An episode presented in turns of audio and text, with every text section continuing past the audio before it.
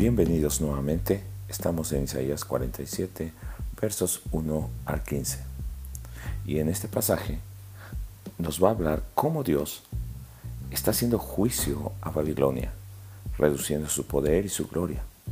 Dios se vengará de Babilonia porque ha castigado sin piedad a su pueblo. Porque Dios estaba realmente enojado contra su pueblo escogido y por eso permitió que Babilonia lo dominara, pero ellos no tuvieron compasión de Israel. Así que el juicio sobre Babilonia ahora es la venganza de parte del Dios, el Redentor, el Santo de Israel, el Señor de los ejércitos celestiales. Veamos por qué viene el juicio de Dios sobre Babilonia. Babilonia oprimía a muchos reinos, no solamente a Israel, a muchas naciones, y pensaba que sería invencible. Era altiva pensando que no había nadie como este imperio. Estaban seguros en su maldad, se regocijaban en los placeres, en la comodidad, pensaban que nadie les vería ni les juzgaría. No creían en Dios, sino en sus falsos dioses. Su misma grandeza y sabiduría fue su perdición. Se habían llenado de ocultismo y magia, de encantamientos y conjuros, pero eso no les serviría en el juicio. Pero todo el mal que vendrá a ellos será en un instante. Les alcanzará el desastre. Sus encantadores, sus astrólogos que predicen la suerte por medio de las estrellas no podrán ayudarles.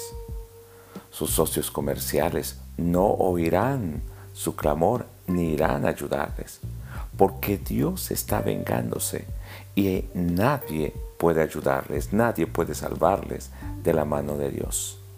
Nada de lo que consiguió Babilonia y en lo que se sentía orgulloso este imperio le servirá para librarle del juicio de Dios.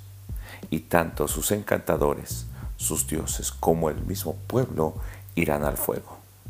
Recordemos que esta profecía es previa al mismo surgimiento de Babilonia como un imperio grande. Y el juicio que vendrá sobre ellos nos está profetizando del año 538 a.C., cuando viene el imperio medo-persa sobre ellos. Pero Dios sabe lo que vendrá. Él conoce el futuro. Así que nos dice el fin de Babilonia aún mucho antes que ellos sean un imperio poderoso. También podemos pensar que de la misma manera, en Apocalipsis, Juan usa la misma imagen de Babilonia para hablar de la caída final de Satanás, su imperio de maldad y sus seguidores bajo la mano de Dios por la maldad que han cometido al matar a los profetas y a aquellos que siguen a Dios. Pensemos hoy que ningún poder del enemigo está fuera del control de Dios y que será juzgado irremisiblemente, así como aquellos que confían en sus brujerías y engaños, que el reino de Dios sobre su pueblo es eterno y la ira de Dios sobre su mismo pueblo es pasajero, es temporal. Así que aún Dios estará juzgando a aquellos que ha usado como instrumento para castigar a su pueblo, para que no usen en demasía de rigor. Así que hoy podemos pensar y agradecer que el enemigo de nuestras almas finalmente también será enjuiciado y nunca más se levantará, porque el Señor Dios de los ejércitos celestiales, el Santo de Israel, es nuestro Redentor. Muchas gracias a Dios porque estás meditando su palabra, porque le estás conociendo. Yo te invito para que continúes diariamente meditando esa palabra.